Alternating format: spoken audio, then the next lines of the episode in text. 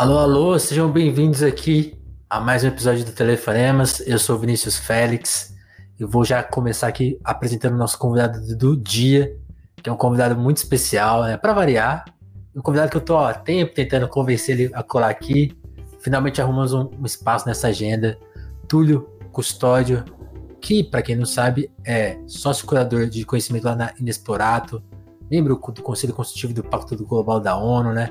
Eu, eu gosto muito dessa bio dele aqui na, no LinkedIn, que é outro lugar para você pesquisar a bio das pessoas. Como eu brinco aqui, né? Mais, talvez mais confiável que a bio do Twitter, né? Que é o segundo lugar agora mais confiável de bios. E, e o Túlio comenta aqui que aprecia a profundidade e crítica em tudo que ele faz. E isso coloca ele ali como a personificação da biblioteca na Inexplorado, que é o trampo atual dele. Mas ele também faz outras coisas, está fazendo aí também seu doutorado. Né? Eu conheci o Túlio as páginas da Jacob, que ele também já escreveu por lá, e escreveu, escreveu muitas participou do A Fita, né, do meu amigo Amaury Gonzo, né, onde aí aqui é uma coisa pessoal, para mim ele destrinchou o cores e valores do Racionais de uma maneira que me fez entender o disco finalmente, e agora eu sou um, um grande defensor desse disco. Então esse é o Túlio, assim, várias facetas do Túlio. Hoje a gente vai conhecer aqui a história dele, a trajetória dele, também os pensamentos e ideias dele. Túlio, Fui justo ou injusto nessa apresentação? Foi. bom, primeiro de tudo, bom, boa noite, bom dia, boa, boa tarde, né? Dependendo do tempo de quem for ver essa conversa, para além pessoas que estão aqui acompanhando com a gente ao vivo. É uma honra estar aqui com, contigo. É, Vinícius, acho que, enfim, muito honrado pelo convite. Acho que você foi justíssimo, sim. É, Aliás, eu já começo falando sobre isso, assim, uma questão que há algum tempo, é, conversa de bar, né, mas que, que de alguma maneira me chama a atenção. Certa vez, não muito tempo, não muitos anos atrás, eu vi uma bio que me fez refletir muito, que é a bio do Fernando Henrique Cardoso é, de quem eu tenho várias questões, enfim, é, é ô, Túlio, discordâncias. Oi? Só pedir, só pedir para você ajustar um pouquinho o seu mic, que tá dando um, um buffzinho assim.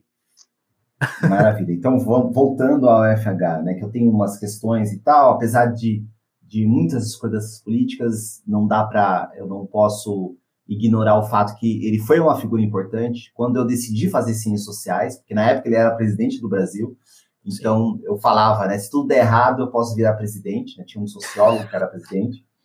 Mas é, a bio dele é a seguinte: sociólogo, foi presidente da República. Eu achei essa bio sensacional, assim, porque ela fala da formação, ela fala daquilo que eles, como ele se enxerga enquanto parte que constitui ele, e aí eu me reconheço, porque eu me reconheço como sociólogo.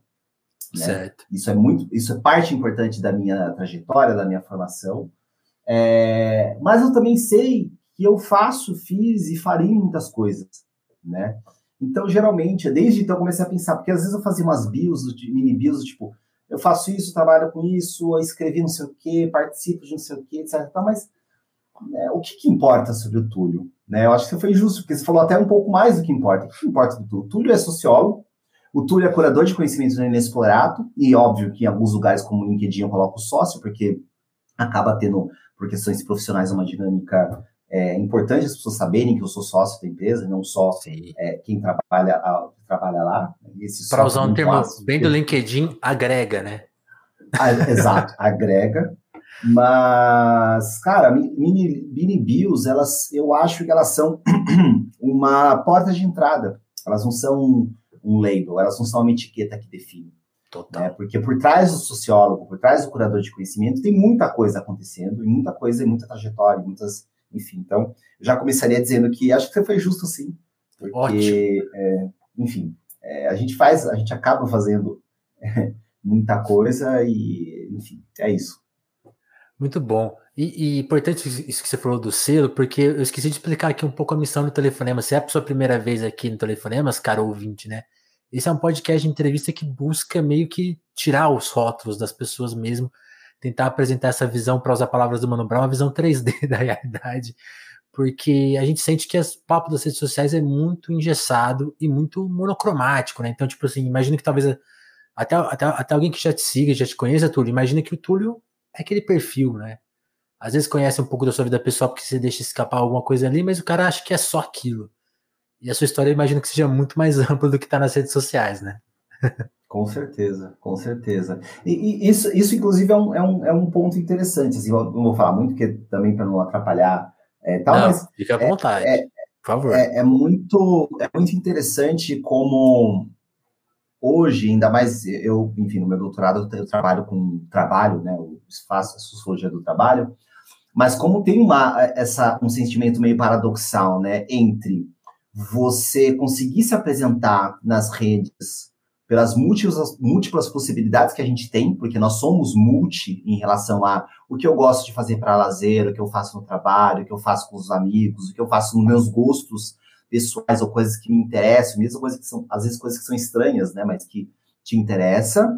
Uh, apresentar essa multiplicidade em relação a que nós somos, versus, né, uma, ou em contradição com aquilo que no universo do trabalho, ou que, de certa maneira, o capitalismo tem empurrado a gente, a cada vez mais diluir essas barreiras que nos constituem na nossa multiplicidade e transformar tudo isso em trabalho, né? Então, você fala daquela coisa que você gosta por causa do trabalho. Sim. Você mostra uma coisa no final de semana por causa do trabalho, ou seja, acho que tem uma, uma tensão constante e que é importante a gente tentar é, é, mostrar a nossa multiplicidade, tentar não reproduzir esses laços né, unidimensionais, para trazer o Marcuse para a conversa, unidimensionais sobre é, quem somos e como estamos e como nos colocamos. Então, acho que é um, é um, é um desafio, pra, inclusive, para a nossa conversa, é, e para todo mundo que está aqui com a gente acompanhando e escutando essa conversa mesmo depois, é, pensar né, de como a gente está sendo empurrado para fazer isso. Né? Eu vejo, às vezes, é, comigo já acontece, é que minha audiência é bem menor, mas eu, eu vejo algumas a, amigos comentando né? De, por exemplo, ah, quando eu posto foto é, de viagem, eu perco seguidores, né? Por quê? Porque as pessoas estão pensando na pessoa de maneira unidimensional, né? Ela tá ali para dar. Ele, se, tipo ele se deu o luxo de tirar férias, né? Exato, né? Que coisa absurda. Então, acho que a gente pensar um pouco sobre isso, né? Enfim.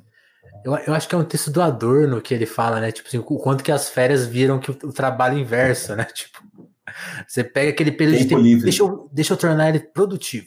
E aí você ferra com tudo, né? Tempo livre, adoro esse texto. Muito bom. Ô, ô Túlio, onde você acha que. Você é de Mogi das Cruzes, certo? Eu sou de Mogi das Cruzes, nascido e criado lá. E, e, e, o que você me conta, assim, eu, eu já tive em Mogi, assim, muito pouco tempo, assim, é uma cidade que eu não conheço muito, eu sei que ela é um pouco industrial, assim, né, é um pouco de também como todas, quase todas as cidades brasileiras, super cheias de divisões, né, condomínios e tal. Qual, qual que é a sua, a, a sua Mogi? Mogi. Cara, Mogi, é... eu não gosto de Mogi. É... há muitos anos. eu até tentei, ficando um pouco mais velho, me reconciliar com a cidade, mas realmente, é, Mogi, mas vamos lá. Mogi é uma cidade muito interessante, porque ela é, em termos geográficos, ela faz parte da região metropolitana, largamente estendida, né? Não a metropolitana mais imediata próxima, ali, é. é. imediata, mas a, a, a grande é, metrópole de São Paulo, inclusive porque o, a linha do trem, né, a última estação é em Mogi das Cruzes, estação estudante. Sim. Ela tem, assim, inclusive, essa importância contemporânea histórica, né, porque a Universidade de Mogi das Cruzes e depois a Universidade de Bras Cubas, elas eram das poucas universidades na grande metrópole de São Paulo, particulares, né, de acesso às pessoas a estudar. Então, a galera dos anos 70, 80, né, até 90, as pessoas iam para Mogi para estudar. Já vi vários relatos de pessoas que moravam em Osasco, Mairiporã, Guarulhos, Uau. sei lá, qualquer região, que iam à noite, deslocavam para Mogi, porque é o único lugar, ou termos de acessibilidade, em termos de universidade, que as pessoas, quem teve algum tipo de ascensão social, conseguia fazer universidade em Mogi. Né? Meu pai, minha mãe, minha mãe não não, mas meu pai concluiu, os dois também fizeram a Universidade de Mogi das Cruzes. Então, ela tem esse lugar. Se der um mais passo atrás, voltando aí 300, 400 anos atrás, Mogi, que se chamava, uh, uh, acho que Vila de Santana, se não me engano, teve uma época que eu estudei a história de Mogi, ela era um entreposto importante, porque antes de você chegar na vida de São Paulo, que era uma coisa ridícula, Né? Mogi era, era, uma das, era um dos primeiros entrepostos que você chegava saindo do Vale do Paraíba. Vale do Paraíba, que era importante muito antes do café, mas como uhum. um caminho de transição para o litoral. Né? Você tinha, obviamente, Santos, mas você também tinha o caminho que vinha do Rio de Janeiro, que desembocava da Estrada Real. Né? Então, Mogi, é, ela nasce quase ao mesmo tempo de São Paulo, né? são alguns aninhos de diferença, né, de, de, de criação, Sim. de fundação, né? O, a, a, cidade ficava sobre o Rio das Cobras, por isso o nome Mogi. Mogi vem de Maiboi, do Tupi Maibogi. Das Cruzes, que aí, né, chegou os caras, os colonizadores, e, e, e cruzaram tudo, né? Mas, é, enfim, ela é uma cidade que é interessante em termos de, da sua localização geográfica, em termos dos lugares históricos que ela ocupou, mas, eu, assim, não quero ser injusto com as pessoas, mas, de modo geral, principalmente para a sua elite, ela é uma cidade que se apresenta de uma maneira muito limitada em relação às possibilidades e aspectos que essa cidade tem. Eu nem me arrisco a falar tanto do hoje, porque já faz quase 20 anos que eu saí de Mogi. E, e assim, eu saí, eu saí tanto saí que o primeiro ato que eu fiz é, ao, ao fechar o lugar que eu ia morar aqui em São Paulo, né, foi tirar é, o meu título de eleitor aqui em São Paulo. Então, é, tipo, eu realmente não. É, tipo, Vou morar aqui, aqui, mesmo, já, já vou até votar. Exato. Que demais. Então, né, agora, é, a minha relação com o Mogi, né, histórica, pensando aí da minha, do, do, do, do fato de eu ter é, nascido nessa cidade, crescido na cidade. Eu acho que é uma cidade interessante em relação ao lugar que ela ocupa, esse lugar geográfico de transição. Tem a questão do Alto Tietê, essas cidades que são, elas se tornam cidades satélites de Mogi, né? Suzano, Poá, cidades que, ao mesmo tempo, também têm essa conexão com São Paulo, de serem Total. cidades onde muitas pessoas trabalham em São Paulo, dependem de trabalhos, então tem essa coisa da vida da linha do trem. Tem, tem muita coisa interessante que depois a gente pode até des, des, é, é, desenvolver. Agora, é, Mogi, é, é interessante isso. Ela. O, os seus pais são uma... de lá ou eles foram morar lá por causa do, do que você falou do, do estudo? Eles foram morar lá. Na, na, verdade, o meu pai, ele é de lá. Na verdade, ele nasceu em Catanduva, mas a minha avó era da, dali, da região. Na verdade, minha avó era de Guararema família da, uhum. da, minha avó paterna de Guararema. Meu pai uh, nasceu em Catanduva, mas foi criado já em Mogi. Parte em, em, Guararema e boa parte em Mogi. Então, ele já se viu em Mogi. Minha mãe não, minha mãe era de Cachoeira Paulista, foi para Mogi para estudar. Olha que coisa, né? Mogi, inclusive, tinha cursinho. Né? Não eram todas as cidades que tinham cursinho, né? Nos anos 70. Então, minha mãe foi, foi para Suzano, na verdade, primeiro. Fazia cursinho em Mogi, foi quando ela conhecia meu pai. E depois ela e meu pai entraram na Universidade de Mogi das Cruzes. Ela para fazer o odonto, que ela não concluiu, e meu pai para fazer engenharia mecânica, que acho que 15 anos depois ele, ele eu fui na formatura do meu pai de, de faculdade, eu já era adolescente é, é, é, de conclusão. É, mas é isso, é uma cidade que era interessante, mas ela não. O que eu entendo por ela e a, a, a, colegas, amigos mogianos que estiverem vendo essa, essa, essa conversa, se quiserem comentar, enfim, mas é, eu, eu vejo que ela não desenvolve o seu pleno potencial. E eu acho que isso é culpa das elites locais. A elite mogiana é cretina, você não tem outro termo para usar. Eu, eu, eu, acho que é uma, é uma história repetida em quase todas as cidades médias, de médio porte do Brasil, né? Tipo assim, um, um ah, quase lá, né? Tipo, falta, falta um trabalhinho, Exato. uma disposição, né? Engraçado Exato. isso. Ela, eu não posso mencionar nomes para evitar processos, mas tem uma pessoa, uma figura importante da política brasileira, amarrada em processos de corrupção, né, e conectada com esse governo atual que está aí, que eu acho que diz muito sobre essa visão dessa elite mogiriana que eu estou é, é, mencionando, né? Do atraso, não a perspectiva do GSE, mas do atraso, da limitação, enfim. Então, eu acho que é isso, de certa maneira, que trava. Agora, é uma cidade interessante, é uma cidade. É, é, eu ia falar foi, bonito, foi onde você cresceu, né? Foi onde eu cresci, é uma cidade do frio. O né, que, que tinha para fazer de bom? Serra, de bom. Cara, de, a memória que eu tenho do que tinha de bom para fazer emoji, tirando todas as coisas que envolvem, né, você crescer numa cidade é, média e tal, de sair, etc e tal, o shopping, né, ficar dando volta em shopping, né? É, é, o pessoal que, o pessoal de agora, pós 2000, não, não sabe o que é isso, né? Mas quem viveu em cidades que o shopping chegou, né, quando você era saindo da infância para a adolescência, dar a volta em shopping era realmente um programa Sim. social né, da cidade. Era, né? era, era meio que a nova praça, né? Mal sabia a gente Exato. que era. Exato, que era tipo né? uma, era mais para uma prisão do que uma praça. Sei lá. É, meio que a, a indornização do Coreto, né? Porque, é, é, inclusive, tem uma praça do Coreto é, em Mogi, ali no né, perto do centro. Mas o que tinha bom que eu gostava era o skate. Eu, a minha adolescência toda andei de skate. Uma relação muito de, de um carinho, amor com o skate. Hoje eu não ando mais. Talvez por preguiça, não sei, mas enfim, hoje eu falo uns anos o eu não joelho ando mais. não deixa mais.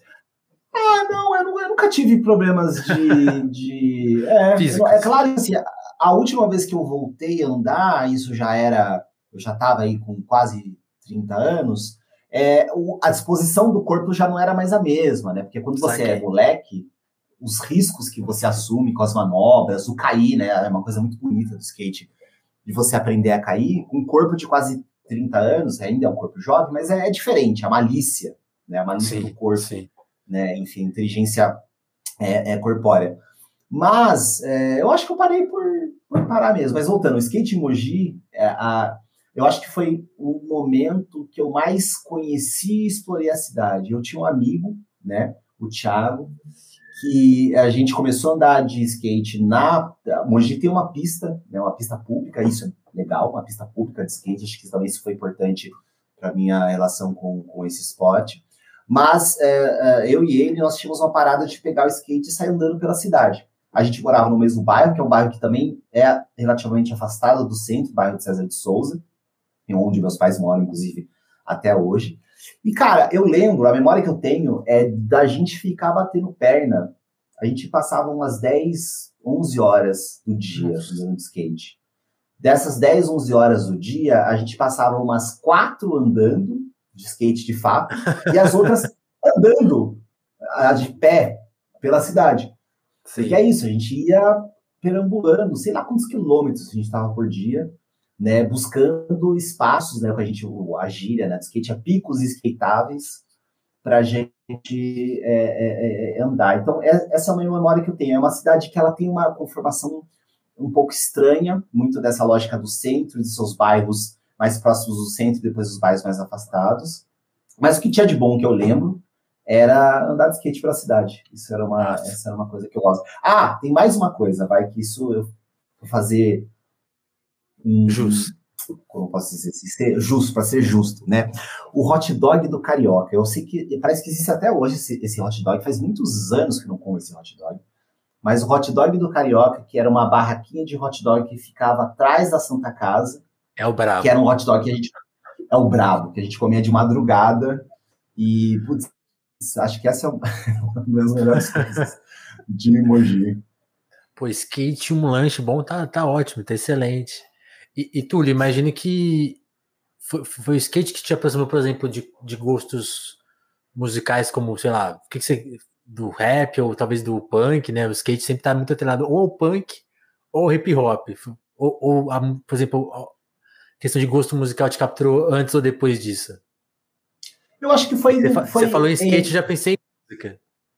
É, não, foi acho que entre e, assim, porque eu sempre gostei, eu lembro da, dessa virada, assim, né, que era uma virada de um uma, né, uma, é, novo adolescente, vamos chamar assim, 12, 13 anos de idade. Eu gostava de Jovem Pan, né? É louco, né? Pensar que os caras viraram os nazistas, mas enfim, desculpa aí. Mano, eu escutei muito é. pânico e assim, eu fico, eu fico, assim, como que eu, eu não dei errado? Exato, não, eu, assim, né, eles tinham música, lembra? Era uma coisa maluca. E tinha as sete melhores da Jovem Pan, eu adorava aquilo, né? Tipo, sim. as top, não sei o quê. Era a época que também rolava MTV, em casa, vira e mexe, às vezes rolava TV a cabo, na época que teve TV via satélite, então assistia é, aí ficava lá para ver MTV, etc. Então, eu, foi uma mistura entre é, descobrir a, na rádio, descobrir outras estações de rádio, que não só a Jovem Pan, e Alfa FM, que é uma rádio que até hoje eu escuto. Eu amo Alfa FM, eu cresci escutando Alfa FM.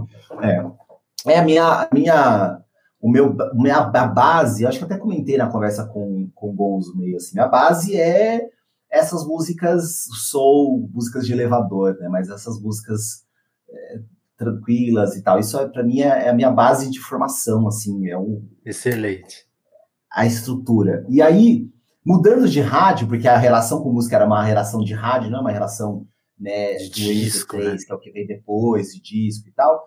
É 105.1, que era a rádio rap Brasil, acho, alguma coisa assim.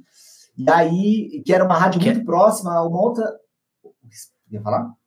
Não, é na 105 que tinha o espaço rap, né? Que era um espaço famoso. Isso, exato. E ela, e por que, que eu achei essa rádio? Porque ela era uma rádio muito próxima de uma rádio que era muito famosa, porque ela ficava em Mogi das Cruzes, mas muito famosa na região metropolitana, que era a Transcontinental, que era uma rádio que eu ouvia em casa, às vezes, uh, com a, a faxineira, é, às vezes na loja da minha mãe, meu pai, os funcionários dele. A Transcontinental era, era a rádio de pagode, de samba, de música popular, muito mais na Sei. época era o pagode, né? Nos anos 90 e tal. Hoje ela deve tocar música sertaneja, né? É, né? Tipo, enfim. E aí, como era muito próximo, eu, eu lembro dessa coisa da, da exploração da rádio, né? Que era inclusive um ali, botãozinho de é. virar, é. exato. Não era o, o, coisa. O não era digital. Hoje digital. você dá um clique, ela dá o nome da rádio, a música que tá tocando e que, qual que é a próxima, Ex sei lá. Exato, vai sozinho. Então você perseguia, né? Você ia seguindo o negocinho, perseguia.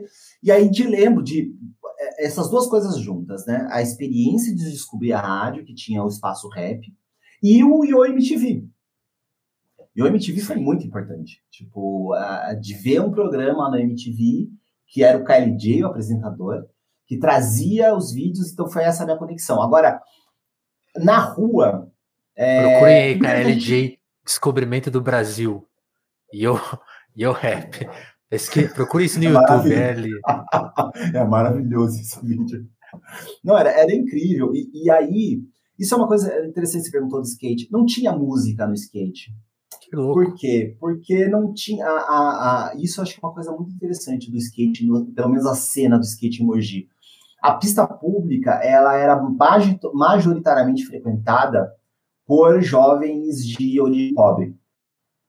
Então, nem, nem tinha tecnologia nessa época em relação a radinho, a itens, etc e tal. Era uma galera que estava ali é, andando de skate, trancos e barrancos, porque apesar de hoje, quando você fala os valores, você pensa, isso era barato, mas na época era caro, né? Por exemplo, 20 reais um shape era muito dinheiro.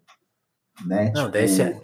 Eu acho que 10 reais antigamente era tipo 100 hoje, sei lá. Algo, é, tipo, coisa era, assim era muita grana. A gente comprava, eu, eu, lembro dessa memória, a gente juntava a galera, quando eu não estava né, andando com, com o Thiago, quando eu meio que juntava com a galera do, do, da pista, era 50 centavos o litro de Dolly, 2 litros de Dolly, era pacote de bolacha, 3 por 50 centavos, então juntava dinheirinho da galera, comprava Dolly, comprava esses pacotes de bolacha e ficava comendo e bebendo.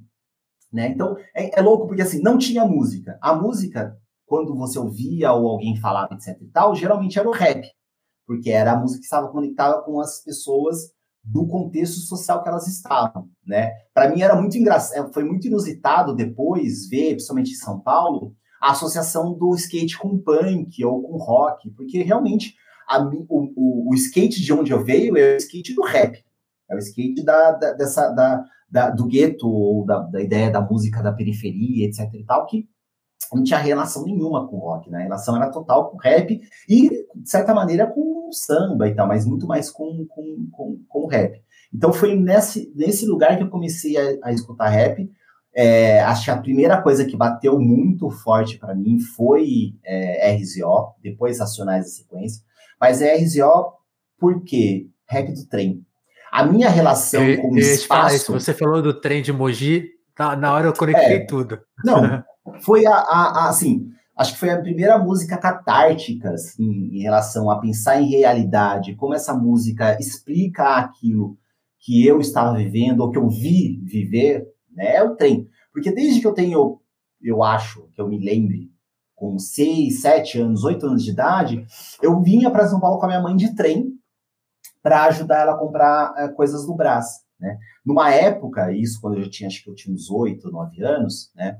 É, que o trem era um lugar perigoso, que minha mãe trazia a gente para ter um senso de realidade, né? Eu e minhas irmãs, mas eu e depois minhas irmãs foram ficando mais elas vieram, mas eu vinha mais para ter um senso de realidade, do tipo, olha, vocês estão aí estudando escola boa, comendo bem do bem do melhor, mas para vocês entenderem da onde vem, né, isso, pra vocês entenderem a realidade e tal. E na época que eu não podia cochilar, no, às vezes eu fazia esse papel de, de ficar acordado, porque se você cochilasse no trem, ele era todo aberto, né? Tinha arrastão. As pessoas roubavam bolsa. Hoje, assim, é, é, é, quase inimaginável. Óbvio que ainda rola tretas e tal, mas assim, hoje é quase inimaginável pensar no trem que com arrastão. Isso tinha. Era, era uma coisa frequente. Então, é, é, é, o rap do trem foi uma coisa que eu ouvi assim, pô, assim que é, assim, proceder não para em pé. Isso, para mim, foi wow. E aquele vídeo, e, e, e o neoclip e tal, as histórias. Total, então, total. E aí, na sequência, o Racionais. Racionais que acho que ele traz uma decodificação de mundo que não era necessariamente o mundo que eu vivia, mas que eu entendia onde estavam os, os digamos assim, os laços. Porque eu vivi, eu já estou falando muito, mas só para fechar essa resposta. Que isso, não. Aqui é. é... Aqui é pá. Tem, mas, tem, assim... uma coisa que eu, tem uma coisa que eu ia colocar na sua bio, eu esqueci, eu coloquei na chamada do Twitter. Eu falei assim: o Túlio vive falando, eu, eu, eu fui ouvir outras entrevistas suas, e todas você fala, pô, eu sou prolixo, eu sou prolixo. Eu falei assim: aqui hoje ele vai ter o direito de ser prolixo. então fica à vontade. Porque eu fico preocupado de não estar tá, é, falando ou monopolizando. Se bater meia hora a resposta, eu te corto, sei lá, fala, pô, aí realmente. Fechou. Não, perfeito. faça, não, faça isso, faça isso, por favor. Não, tem uma coisa que eu, eu acho que nessa época, e o skate foi importante nesse sentido, é que assim, é, eu sou um, um, Hoje eu sou um homem, né? Mas é, eu era um menino negro, é, criado por uma família em processo de ascensão social que certo. morava num bairro que ele era periférico em transformação, aquilo que hoje a gente chama no, no contexto de São Paulo, tá? Não do Rio, mas no contexto de São Paulo de subúrbio, né? Que é aquele bairro que era periférico, mas que está em processo de desenvolvimento, então ele se torna um bairro, né? Antes ele era um, um periferia, um distrito, aí ele se torna um sim, bairro, sim. com César de Souza era esse lugar. Eu, esses, esses dias eu fui até fui lá visitar meus pais e eu, eu me espantei, porque tinha um bairro colado a César de Souza, que era o bairro de Butujuru, que era um bairro assim, não era um bairro, né? Era terra e, e barraco, e assim, realmente. E eu passei lá hoje cheio de casas pré-moldadas, né? Essa coisa de uma, uma classe medialização, na verdade, uma condominalização da, do, do bairro, né? Dessa coisa de morar Sim. num condomínio, etc e tal que eu me, me, espantei, no estranho, mas me espantei. Né? Então, César de Souza era esse lugar, ele era, um, ele era, um, lugar que era relativamente afastado do centro da cidade, tanto que hoje em dia meu pai não fala mais, meu pai, minha avó, minha mãe costumavam falar, ah, vou, vou para a cidade, Sim. quando falava em direção ao centro, né? Porque, tipo, era um lugar afastado, só que eu estudava num colégio tradicional, de elite, de é, é, é, é um colégio privado, então eu tinha no dia a dia, na relação da escola, na relação com os meus amigos, uma proximidade com essa elite local e com essa educação, blá, blá, no meu bairro, com meus pais, né, seja com a loja da minha mãe, seja com meu pai, que tinha uma empresa pequena de, de é, assistência técnica de maquinários, né, certo. de padaria, etc e tal. É, nessa experiência, eu tinha, uma, eu tinha uma, uma proximidade com uma realidade que não era aquela dos meus amigos da escola, do, do, do NEC, etc e tal. E, ao mesmo tempo, protegido, né? Porque eu não tinha uma vivência, por exemplo, minha mãe não deixava eu brincar na rua. Eu tinha as pessoas do bairro que conhecia, etc e tal, na, até por causa de estar na loja ali, ajudando a minha mãe, atendendo, etc. Mas eu não tinha a coisa de brincar na rua, eu brincava dentro de casa. Certo. É, jogando tal, ou fazendo, obviamente, né? Esse momento que também acho que começa essa história de atividades de classe média, né? De ficar entuchando a atividade na criança. Então fazia esporte na escola. Judô, inglês. Judô, inglês. Inglês, inclusive, acho que também é um diferencial da construção de, de, de, de hoje, como sociólogo, eu entendo, né, de capital cultural, mas eu comecei a fazer inglês com sete anos de idade, junto com amiguinhos de escola, que minha mãe lá, né, botando, etc e tal. Os dois, né, mas a, é, é, a minha mãe estava mais presente nesse processo e, da, e dela enxergar a importância dessa construção, desse capital cultural, etc e tal. Então, para mim, eu falei tudo isso para dizer que é, eu já me enxergava na fronteira, né? De uma experiência que eu ainda não entendia como uma experiência plenamente racial, porque eu sabia que eu era negro, óbvio, mas é, essa questão não estava sendo colocada, isso foi, foi despertar e eu fui entender isso muito depois. Né? Você não percebia que aquela nuance era tão chave quanto talvez você perceba hoje. Exato, é, eu não via dessa maneira, mas, okay. eu, mas eu via nuance, eu via nuance social, né? de ser uma família de classe média, mas média baixa, que não tinha grana que os meus amiguinhos tinham, mas não estava no mesmo lugar que as pessoas do bairro é, estavam, e mesmo de alguns parentes e familiares, principalmente do lado da, da família do meu pai, né? No, do lado da minha mãe, meus tios é, é, sempre foram muito mais bem estabelecidos, etc e tal. Então, é, esse lugar, eu acho que o skate me traz uma projeção, e aí por isso o rap foi importante, de ler a, a, a, a ler o mundo que está na minha volta de uma outra maneira, né? Tirar um pouco da ingenuidade do, do, do, do pretinho de classe média, é, do pretinho de classe média, que nem era classe média, mas criado como uma, né, uma criança, de certa maneira, aí, um pouco de uma redoma, mesmo que eu andasse de trem, mesmo que eu via as coisas né, já de fora daquilo que só estava no mundo de fantasia dos meus amiguinhos de escola, mas é, com, uma, com um choque mesmo, né? Com uma, uma coisa, enfim, eu acho que o trem, o, o skate é, tem uma importância nisso, assim. O skate pela cidade e pela vivência, e o uhum. trem, para fechar de fato, por outros lugares, né? A ideia de você ir pra, para outros espaços. Na, na, na, sua escola você sentia é, isso de que forma? Porque uma lembrança que eu tenho de escola é quando eu, quando eu fui para a escola particular, né? que eu, fui, eu fiquei na escola pública da primeira à quarta série, a gente mudou de cidade, mudei de escola e tipo aqueles, aquela coisa, ah, alguém arrumou a bolsa e seu avô vai uhum. complementar, tá. aí fui, fui pra escola particular, cheguei na escola particular, aí os papos, não, porque eu tenho, isso, isso, tá, isso, isso foi um pouquinho mais pra frente, mas eu tô já misturando as coisas porque dá, dá o mesmo resultado, aí eu tinha um papo assim, pô, eu tenho internet banda larga, eu, aí eu, caramba, eu não tenho nem computador na minha casa, que papo é esse, internet banda larga? Ah, não, porque o Orkut, eu falei, mano, eu nunca brinquei na internet, tá ligado? E, aí, e mesmo uns papos assim, tipo assim, não, eu tô lendo Harry Potter. Que, que, que, que isso? Você tinha um pouco dessa. Pô, tem, tem uma meninada na minha sala que fala de uns papos que eu não tô ligado. Cara, eu, eu acho, eu acho que o, o, o, que eu, o que eu me lembro mais. Isso é uma coisa muito louca, né? Enfim, né? São, são essas particularidades. Mas é, uma das primeiras pessoas que eu me lembro da minha sala do grupo a ter computador foi eu. Meu pai. É, isso é uma coisa muito louca. Eu, assim, meus pais, eles. E eles. Acho assim, eles sempre tiveram alguns problemas em relação a, mane a manejo e lidar com dinheiro, etc e tal.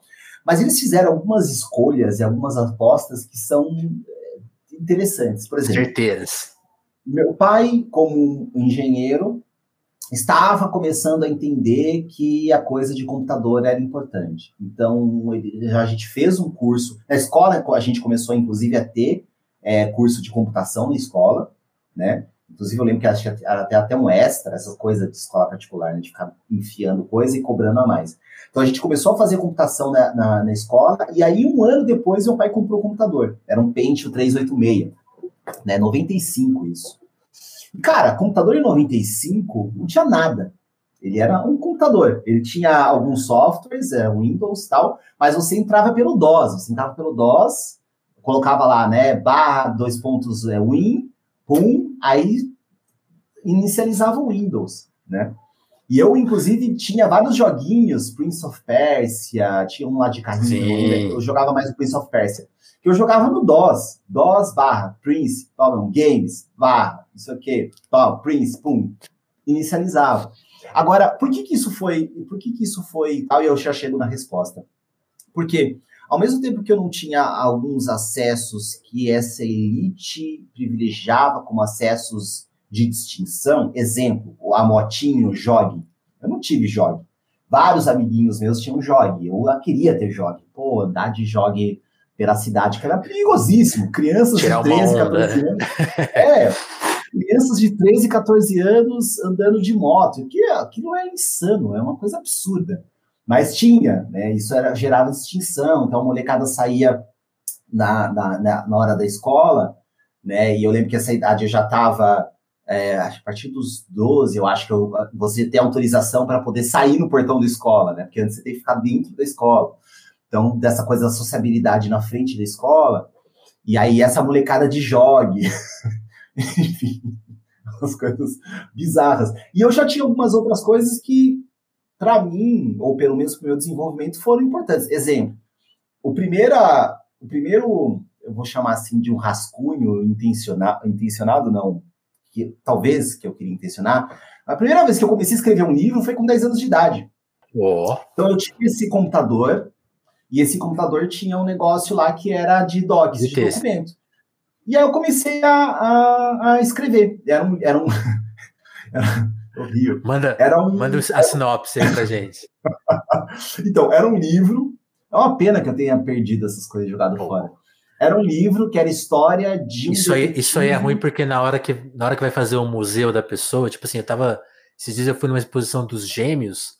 Mano, tem, uhum. tem um papel que eles desenhavam criança, assim, que o um desenho que o pai dele fez. Falei, Pô, os caras já sabiam que ia ser estrela, não é possível, porque guardou isso.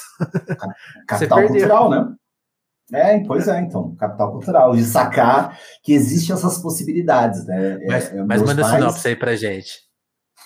É, é, é então, qual era, qual era a história do, do, do, desse livro? Era a história de um detetive que estava se aposentando, mas descobriu um crime, e agora eu não vou lembrar qual país que era, então uhum. ele ia convencer o parceiro do parceiro dele, o comparsa, sei lá, dele, que também não estava mais trabalhando com ele, eh, ia viajar para esse lugar, convencer ele para os dois resolverem esse crime. Mas olha que pira. Oi? Que jornada esse parceiro, não, olha que doideira. E, e, isso eu realmente não sei de onde eu tirei da minha cabeça. Você tinha o docs lá, o texto bar de edição, e aí você certo. tinha as fontes.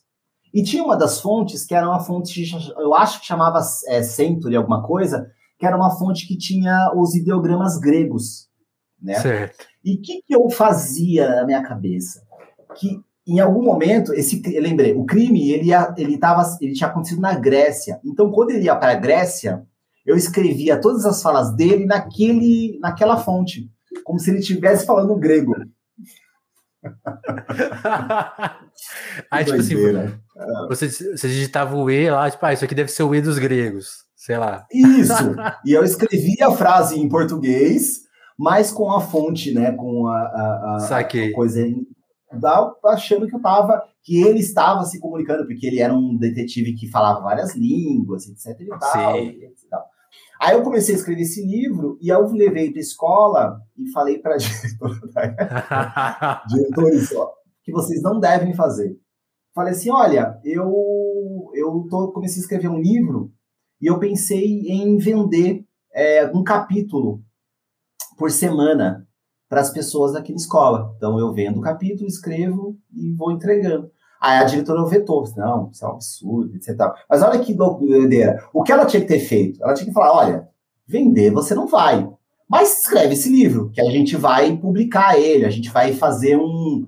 A gente Uma vai criar um, ali, né? É, olha, é, vou criar no jornalzinho, aí você publica no jornalzinho, etc e tal. Mas não, ela falou assim, não, você não vai vender, e cortou, eu simplesmente parei de escrever.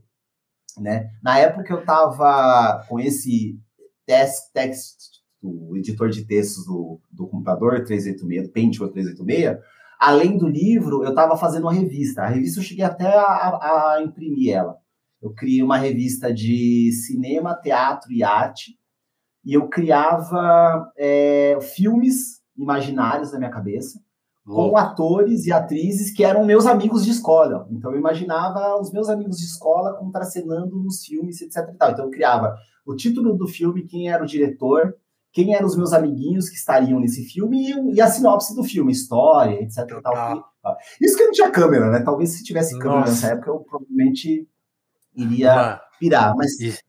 É, é, é, essa sua criação me lembrou quando eu, eu, eu, brincava de locadora de videogame. Aí eu fazia os jogos, uhum. E aí eu fazia aqueles que eu conhecia. Então tinha o Mario, tinha o futebol. Mas aí depois a loja ia ficando velha, né? Tipo assim, velha. Durava uma hora a brincadeira, né? Aí eu já começava a fazer uns jogos inventados, tipo, não sei o que, 1900, sabe? Você começava. Uhum. eu fazia, eu, eu, depois ia tudo pro lixo. Depois ia tudo, é, exato. É uma pena, porque muitas dessas coisas, por exemplo, eu criei uma, eu criei uma editora de quadrinhos. Acho que isso foi depois da revista. Essa foi a mão, porque eu entrei numa noia de querer é, é, desenhar. É, não, eu até curti, mas assim, porque a, eu não, não, sabia desenhar tanto no. Ah, os desenhos que eu fazia no Paintbrush, eu fazia como os cartazes dos filmes que eu criava lá nessa revista. Né? E por que eu criei a revista? Porque eu via a Alfa FM e tinha um anúncio da Alfa FM que era de uma revista, ou, é, devia ser revista, porque nessa época não tinha site, que falava sobre filmes que estavam lançando, etc. E aquilo ficava na minha cabeça, tipo, ah, que legal, uma... É, é... Provavelmente era sete, né? Sete, exato. Sete. E aí eu ficava aquilo na minha cabeça, de, pô, que legal, tipo, sobre filmes, teatro e peças e tal, e eu vou criar isso é, para mim. E aí eu entrei nessa de fazer com quadrinhos, só que quadrinhos é, eu não conseguia fazer no paintbrush, então eu fazia na mão mesmo. Então eu criava histórias, eu criei alguns, eu criei uma, eu criei uma editora, a AGI, que é? Associação de Gibis Inteligentes. Bom demais. Ai, criança, criança da hora, né? É, é, essa é, acho bonito isso.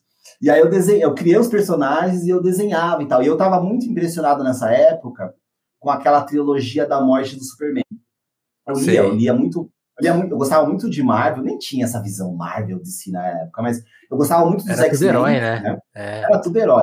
Eu gostava muito dos X-Men, e aí eu vi algumas outras e tal, e a do Superman eu fiquei muito impressionado com a trilogia da morte do Superman. E, e aí eu fiz, eu tinha um meu herói que chamava Kamen Konar. eu fiz. E aí eu fiz. eu nem sei. Acho que porque tinha o Kamen Rider, né? Tinha um herói da TV, então eu misturava tinha, nomes. Os japoneses é, ali da manchete ali. Isso. O meu se chamava Kamen Konar. E eu também fiquei muito impressionado com aquele herói, o Spawn, que tinha aquela máscara fechada. Então o meu herói ele tinha aquela máscara fechada, mas a máscara ela mudou depois que ele foi morto. foi uma, uma criação. Enfim, eu, eu, eu, eu, eu é, ficava criando essas, essas, essas coisas, mas você me perguntou da coisa da, da sensação com os amigos, porque era isso. Então, as coisas que eles gostavam, eu queria. Óbvio, eu queria a Jog, eu queria a motinho. Mas, ao mesmo tempo, eu tive acesso também, no, ali no meu espacinho, ao universo de possibilidades de criação que, de alguma maneira, aquilo também me bastou, assim. Eu, eu curti bastante, eu lembro disso, assim, de passar tardes inteiras fazendo isso, escrevendo, escrevendo livro, criando essa revista, sabe? Eu lembro, eu tenho essa memória da, da, da, criança, né? Com 12 anos de idade, de eu estar à noite com a tela do computador, escrevendo essa revista, fazendo, imprimindo, né? Tinha impressão que era aquela com, com um tracker lá, com tra, tratorada, enfim. Sim. Então eu tenho, eu tenho essa, essa, essa memória. É, mas eu também acho, para fechar mesmo essa, essa resposta, que nessa época, pelo menos no contexto de Mogi, é, ainda não estava tão em jogo, óbvio que estava, mas não da uhum. maneira como temos hoje, aí, pelo menos nos últimos 20 anos, a coisa dos objetos, saca? Os objetos eles existiam, mas tinha muitas outras coisas que estavam definindo o cenário em relação ao que você é, como você vai ser reconhecido, como você vai ser valorizado, do que. É, é, tipo, tinha marca, por exemplo, tênis, tênis caro. Sim. Não tinha tênis caro na época, né? E tinha os tênis da moda, é, Reebok, é, algum modelo da Nike, tinha a Polo, tinha. né? Camisa da Polo, tinha essas coisas, mas elas eram. Eu lembro disso mais da adolescência do que da, da infância, saca? Infância, de, saquei. Do, do, dos objetos, enfim. Interessante, é, Legal isso que você falou, porque agora eu tô pensando também. A escola, ela, ela era meio que um filtro. Então, tipo assim, eu lembro que não podia entrar com muitos objetos. Então, tipo assim, tinha, tinha a questão do uniforme. Então, todo mundo vestia a mesma isso. roupa, né? Então, aí as isso. pessoas se diferenciavam pelo tênis. Aí tinha esse papo. Aí depois foi vulgar, aí a coisa, não sei se a palavra é vulgarizando, assim, mas foi tipo, foi ficando mais talvez é, permissível, né? Assim, tipo assim, uhum.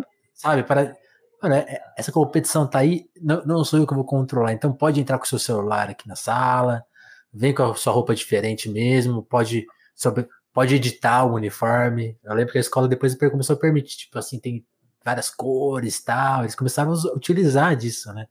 Ao invés de Exato. talvez criar um filtro ou, ou pensar aquilo mais criticamente, como falou, abraçou, né? Os alunos querem Exato. competir, vamos nessa. Que é bizarro. Não, é, bizarro. É, é, é, é super, é, acho que você colocou bem assim, é uma questão de filtro mesmo. Que é isso, uma escola. Tanto, olha, olha a doideira, né? Porque a, a, essa escola que estudava, né? Que ele era uma escola tida como tradicional, etc. e tal. E até, se eu não me engano, até a quinta ou sexta série, né? Porque na minha época era ensino fundamental, é, é, é ensino Médio, né? fundamental, é, é, a gente chamava de ginásio e colégio. Da primeira à quarta, da quinta à oitava, ginásio, e da, do primeiro ao terceiro, o, o, colegial. Isso. Né? E no, eu lembro que, assim, até o ginásio, a gente tinha a cor certa de tênis para poder ir na escola. Não podia ir com qualquer tênis. Quer dizer, Podia qualquer tênis, desde que fossem das cores da escola, que era azul, branco e vermelho. Né? Não podia ser outra cor.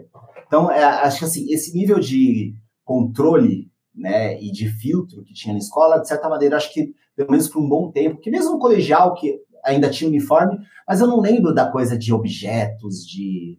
Tirando essas coisas, né? Enfim, a roupa que se saía, mas na escola é, Caderno, eu, já, eu, já, eu já peguei um pouco dessa fase assim, que quando chegava alguém que tinha mais condição, chegava com um celular muito forte, sei lá, o celular, o celular que tocava música, né? Você ficava, nossa, quero, quero muito.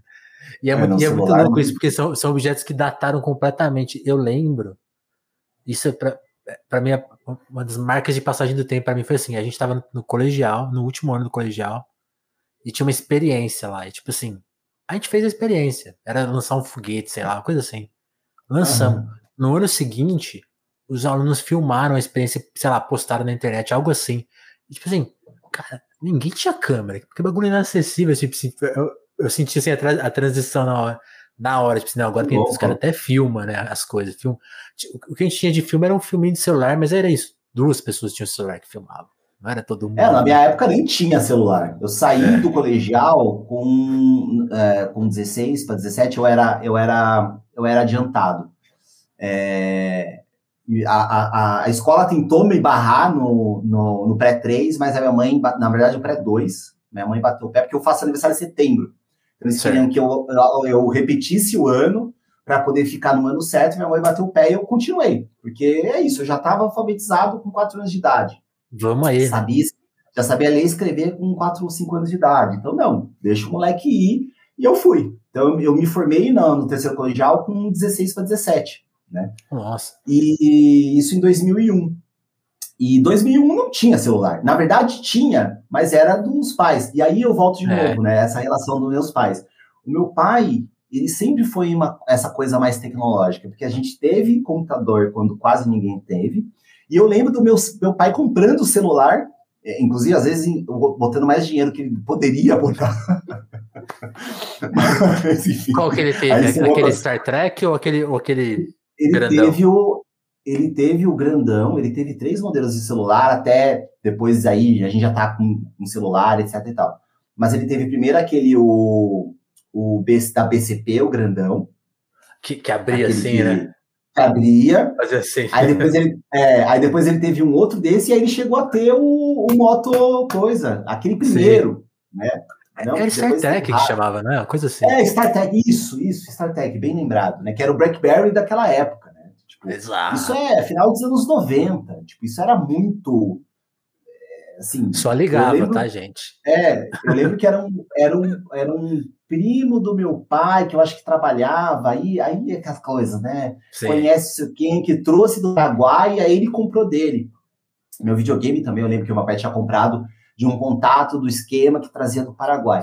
Mas eu lembro do meu pai usando o celular quando é, Ninguém pouca usava. gente usava celular. Eu usava o celular, inclusive, hoje em dia é inimaginável isso. Preso na cintura aqui, né? Total, tipo, tinha total. Um, um, tinha o, o, coisa de celular preso na cintura. E tinha uma questão também do status.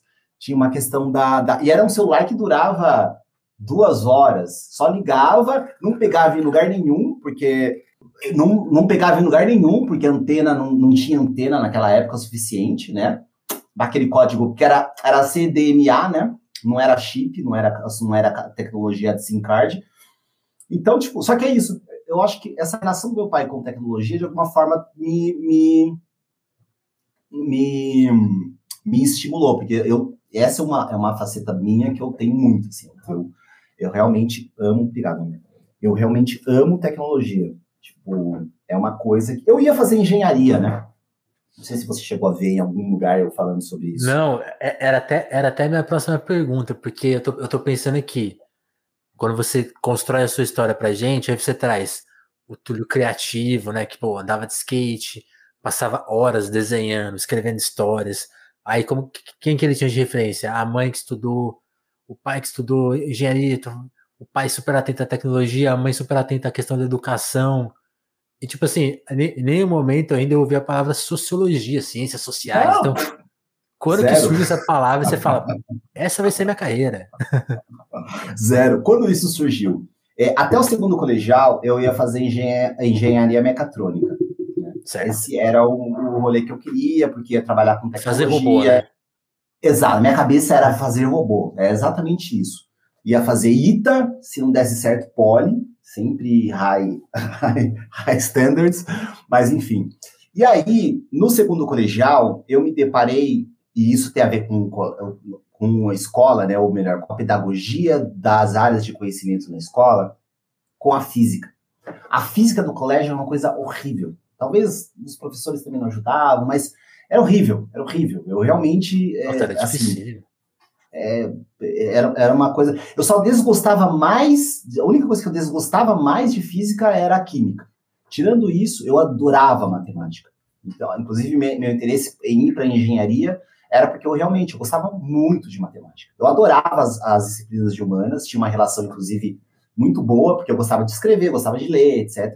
Mas eu amava matemática. Eu tinha uma professora do ITA, inclusive, a, acho que era Maria como é que era o nome dela? É uma pessoa incrível, tá? No colegial, que dava umas provas dificílimas, e eu lembro que eram três alunos da sala que tiravam as notas mais altas. Eu, a Lívia, que é uma amiga minha até hoje, professora da Federal de, do Espírito Santo, beijo, Li, se você estiver vendo, sei lá, em algum momento, e o Duílio, que era também um. Duílio faz muito tempo que eu não vejo, mas Duílio era um, era um amigo também muito inteligentíssimo. Hoje ele é engenheiro da computação. Se eu não me engano, está trabalhando na Dinamarca. Oh. Não tenho certeza. É, inteligentíssimo. E o, Duílio, e o Duílio, ele, enfim, ele sofria muito bullying, coitado. Eu acho que essa é uma história à parte. Mas o Duílio ele tinha um processo muito interessante que é, ele criava, ele resolvia os problemas matemáticos, diferente do modelo como a professora é, é, mandou, mas é um ele problema, né? resolvia. e ela entendia isso e falava, porra, beleza, só nota alta para você. Então, eram os três alunos que tinham as notas maiores dessa, de, especialmente dessa, dessa, dessa matéria, de matemática 1. Tinham três de matemática, né? Matemática 1, álgebra, é, é, é geometria e a terceira que eu não lembro agora. Eu gostava Trigono muito. Trigonometria. Trigonometria. Trigonometria era com geometria. Era uma outra. Eu acho que era, era matemática. É, é... Mas, enfim. E aí, é, e aí eu gostava muito, só que a física me matou. Então, quando eu, quando eu desanimei, aí era, putz, qualquer ITA, é, poli, você vai precisar muita física.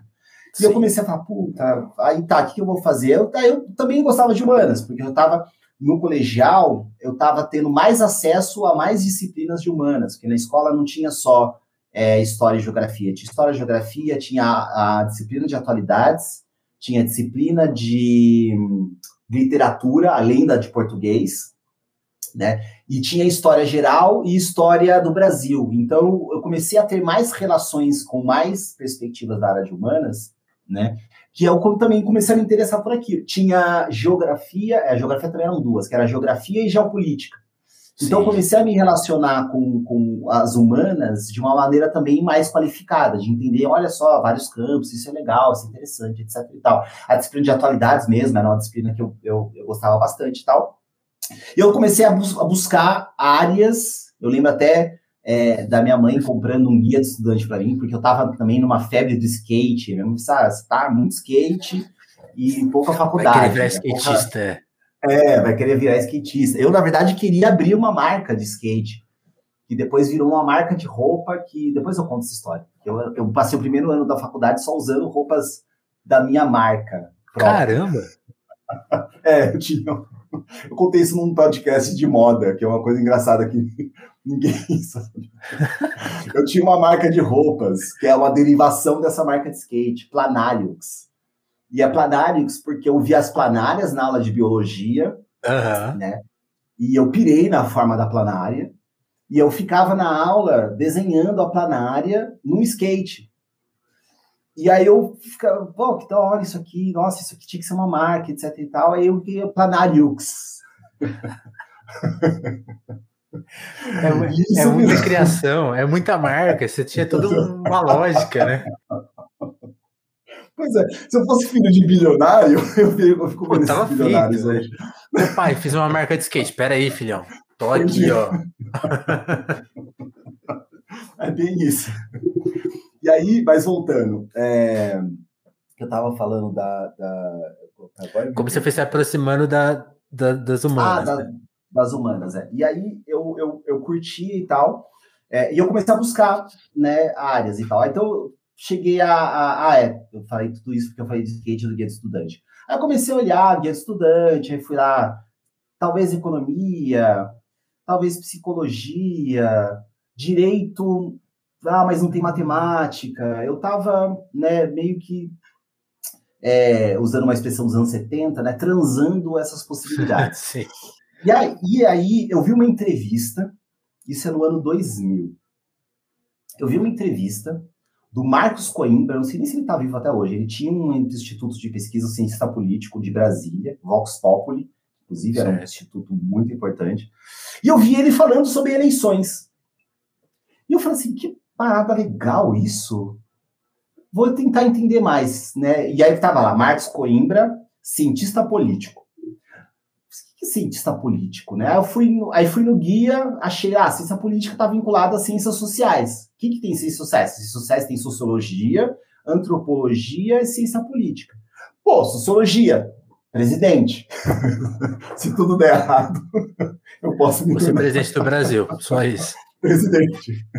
É engraçado que a minha amiga e também sócia hoje, né, a, Dé, a Débora, ela também pensava, a gente se conheceu na faculdade, você, eu pensava exatamente a mesma coisa, só que a dela de fato queria ser presidente mesmo, assim, então é, não era não era o plano B, né, era, era o plano A dela. Então, mas, é, voltando, então, sociologia, pô, presidente. Pô, quem sabe um dia, né, a gente, a gente fica na expectativa, né? Sei lá. Inclusive, lembra da gente nessa hora, hein? Lembra? Pô, te ajudei lá no começo. Tava lá na estrada. É. Ai, ai.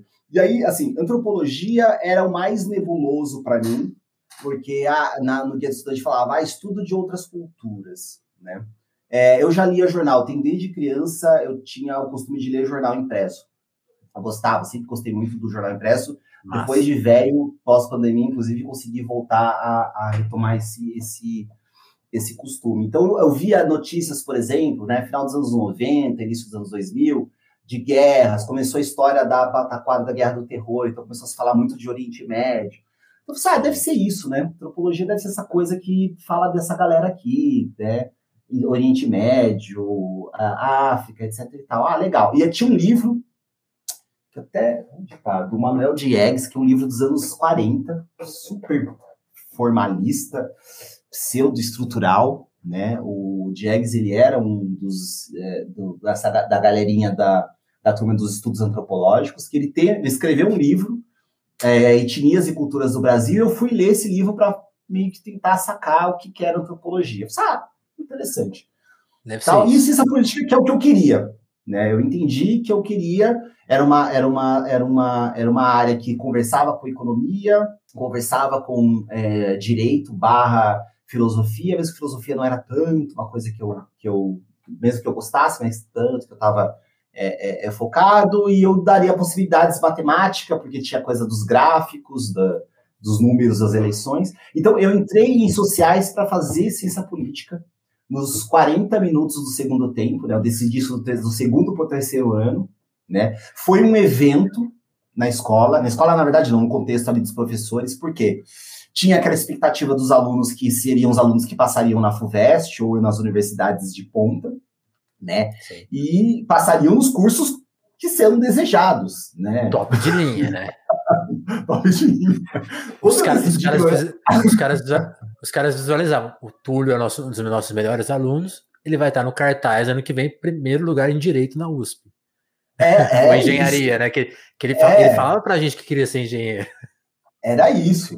Aí o cara vira e fala que quer fazer ciências sociais. E eu lembro de, de, de uma professora minha, inclusive, me chamou para almoçar para ter uma Deixa conversa eu... séria comigo. Meio do tipo, o que, que você está fazendo com o seu futuro? Porque o meu. Porque o meu. Túlio. Porque o meu filho tem ciências sociais. E hoje passa. Perdeu tudo, mora de aluguel.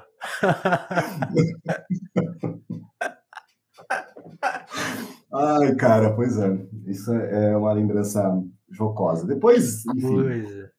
deu, deu é, tudo não, certo. Esse é o famoso. No futuro a gente vai rir disso, né? Mas na Exato. hora ali, puta merda, que pressão. Meus pais mesmo não entenderam. Tipo, mas tá, você vai fazer o que com isso aí, ciências sociais? Pô, dá para trabalhar com. É, dar aula, é, dá para trabalhar com. Aí eu, eu estava muito focado na coisa da ciência política, de, de, institutos de pesquisa, de eleitoral, etc e tal, enfim. Aí meus pais, ah, tá, vai. É, mas é USP, né? É, é USP. Então, beleza. É. Tanto que eu só prestei USP. na segunda vez. Na verdade, a primeira vez eu prestei USP e Unicamp. Você vê que eu estava tão aberto que na Unicamp eu prestei Ciências Sociais em primeiro, História em segundo e Linguística em terceiro. Anos depois eu fui descobrir que eu tinha passado. Só que eu não tinha internet, não, ah, não tinha visto a lista lá da quarta chamada, sei lá o quê, mas X também, o que eu ia fazer com linguística, né? Apesar de ser um campo interessante, etc. Mas, enfim, eu, é, mas eu realmente estava ali. É, Quase rolou. Perambulando. É, e Quer acabei dizer, fazendo uma segunda rolou, né? graduação. Até. E eu acabei fazendo uma segunda graduação sem querer. Porque para treinar para o vestibular, eles estavam entregando folhetinhos na minha escola da Unixul, na cidade de Cruzeiro do Sul, que fica aqui na, na zona. Hoje tem vários campos, mas ah, a verdade, na é bacharel em história. Isso. E o que aconteceu no Unixul? Eu fui fazer o vestibular lá, era de graça a inscrição para a minha escola lá, que eles estavam meio que para promover, né? Fazer Sim. vestibular. E se você tivesse uma boa qualificação, você ganhava uma bolsa. Eu passei em primeiro lugar na classificação geral. Tá vendo? Eles sonhavam com o aí... cartaz. isso, foi, isso foi pro cartaz, inclusive. Eu falei? Pô. E aí eu fui fazer história no Unixul, né?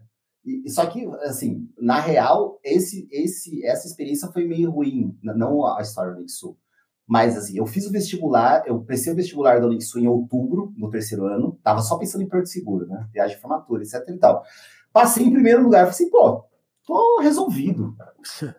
Esquece, Aí prestei FUVEST, é, esquece. Prestei o FUVEST Unicamp, passei nas duas para a segunda fase, e eu falei, então tá tranquilo, vou curtir aqui, ano novo. Eu lembro que foi o ano que a, a Cássia Heller faleceu, inclusive, estava com os amigos na praia, uma puta tristeza e tal. Essa, tem essa memória. Eu lembro da, do, da notícia no, no, Jornal Nacional falando Heller faleceu minhas amigas chorando, enfim. E aí, obviamente, eu não passei na segunda fase, né? Porque eu não estudei o suficiente para me aplicar. Então, eu comecei a fazer história, inclusive, antes de entrar em sociais. Porque no ano de 2002, eu comecei a fazer história na Unixul, que também tem uma porção importante em termos de, de trajetória de, de, de, visão, né? É, onde parte das visões sociais que eu tenho foram construídas é, naquele contexto, e aí não só na, univers, na, na Unixu em si, mas o trajeto. O trajeto é muito bom, um dia eu vou escrever mais tematicamente sobre isso, mas a coisa do trajeto, do trem, né? Quando eu comecei a ir para o Unixu de trem, não mais de ônibus, e o que, que o trem me forneceu em termos de formação social ou para coisas que perspectivas que eu tenho ainda até hoje. E ia fazer a cursinha à tarde. Tentando, mas tentando resumir essa ideia, o que, você acha que mudou na sua perspectiva?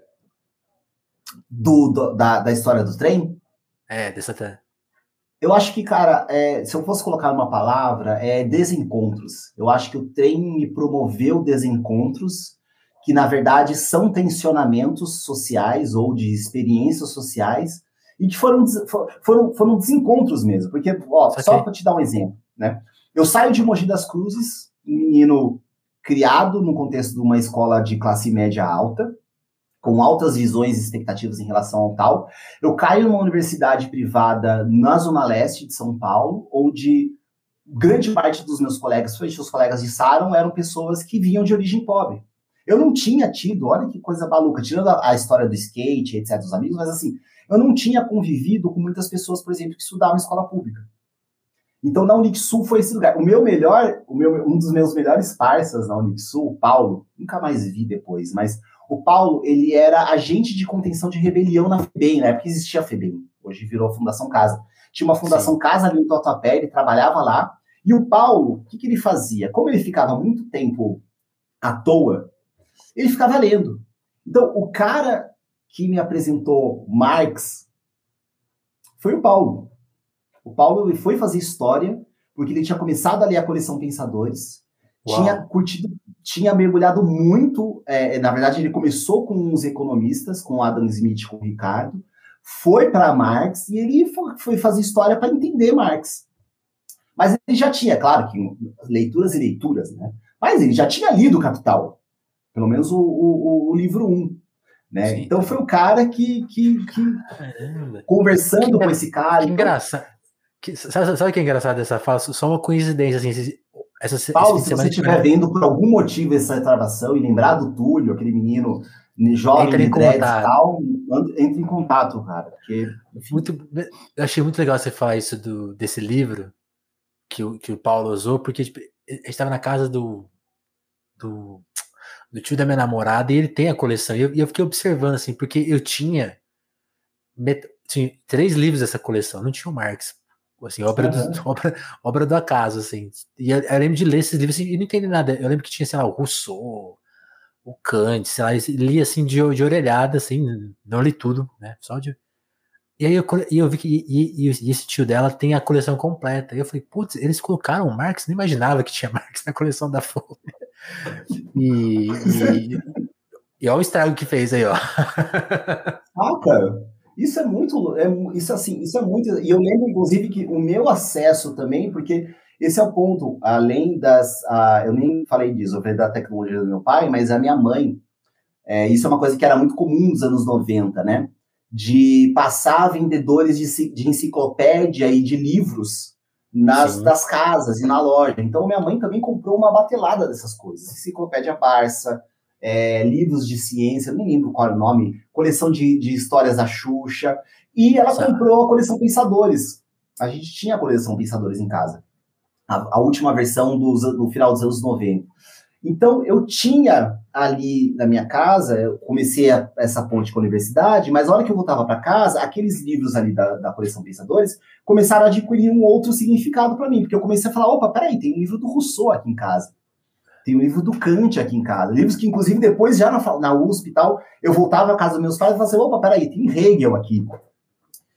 Eu, eu, comecei a entender que quem são esses caras e que essas referências já estavam em casa. E isso vira isso aqui, que é uma coisa que meus pais sempre cultivaram, que é a importância da biblioteca, daquilo que você tem como um repertório de acesso, de contato constante, e que, cara, não é que todos os livros que estão aqui eu já li, ou até talvez um dia eu vou ler, né? E tem aqui também uma, são duas paredes de, de, de coisa. É, mas é o acesso a, a, a esse referencial a, a, a, esse conhecimento. E que com esses caras da Unixul, eu comecei a, trocar. E eram os caras que misturavam né, o, o, a, a, história da teoria com o mundo da prática. Porque as experiências Total. que esses caras viviam, A, Até as 11. trabalhava a gente de contenção, assim, beijo, sabe? É, os caras, o cara trabalhava em contenção de rebelião, a Fundação Casa, antiga FEBEM. Um outro cara, ele era porteiro, Douglas, queridão também, morava na extrema da zona leste, sul-leste, né, Sapopemba.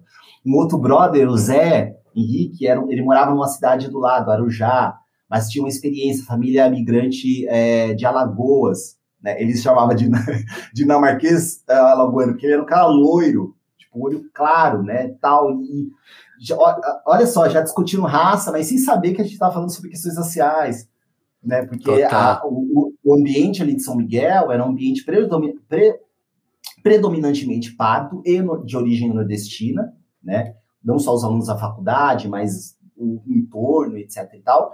E a gente conversava muito sobre. O Paulo ele era branco, o Douglas era negro, era negro, e de alguma forma a gente conversava coisas sobre isso sem falar sobre isso, sem dar nomes aos conceitos e etc. Então, essa, é, é, esse ambiente da Unixul, ele foi importante para mim como esse primeiro start, né? E a hora que eu acesso a USP, a tensão, o, o desencontro entre a USP e a Unixul foi muito, foi flagrante.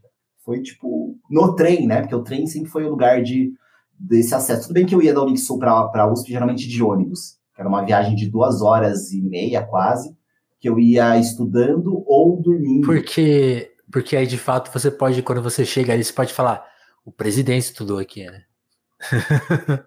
Exato. exato, exato.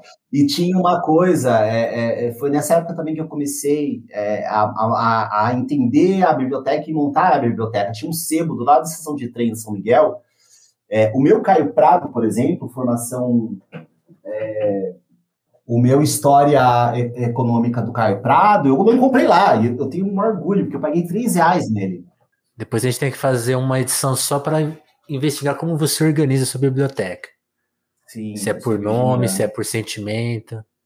É, não, na verdade, é geralmente por setor. É, eu, é uma mescla entre setor, área de conhecimento e intelectuais específicos. Então, é, acaba sendo misturado, mas ainda tem coisas meio fora do lugar, porque nem tudo, nem tudo cabe onde eu gostaria que está. Por exemplo, aquela Sim. parte de cima que você está vendo alguns livros que estão empilhados em cima do outro, é porque ali é uma área só de intelectuais negros. Então não Deixa cabe eu... aqui.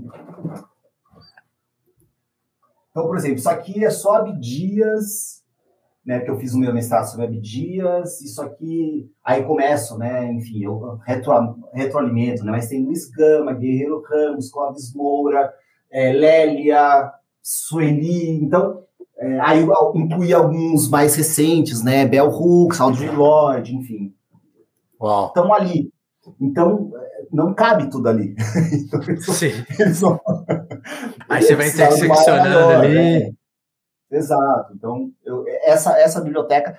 E aí, coisas que poderiam estar aqui não, co, não couberam, então estão aqui. Então, aqui tem Franz Fanon, Membê, Carenga, Sheikh Anta Diop, Marcos Garvey, Malcolm X, enfim. Então, é, é, e aí conecta com o de baixo, porque eu, eu, eu, eu estudei nos Estados Unidos é, na graduação, então eu, eu estudei intelectuais negros muito a partir da experiência. Eu comecei a estudar intelectuais negros brasileiros, mas a experiência americana foi muito importante, porque lá eles estavam conceituando intelectuais negros. Aqui eu, eu saí do Brasil com é, pessoas falando, não, não existe intelectual negro. Né? E eu cheguei lá, tipo, tem isso, um livro, isso, por exemplo, do... Isso que eu ia te perguntar mais para frente, porque eu estava lendo um texto seu, e você fala do epistemicídio, né? Que eu acho que tem a ver com isso, que é você falar, você iniciar num lugar e falar, pô, aqui não tem a referência que eu quero.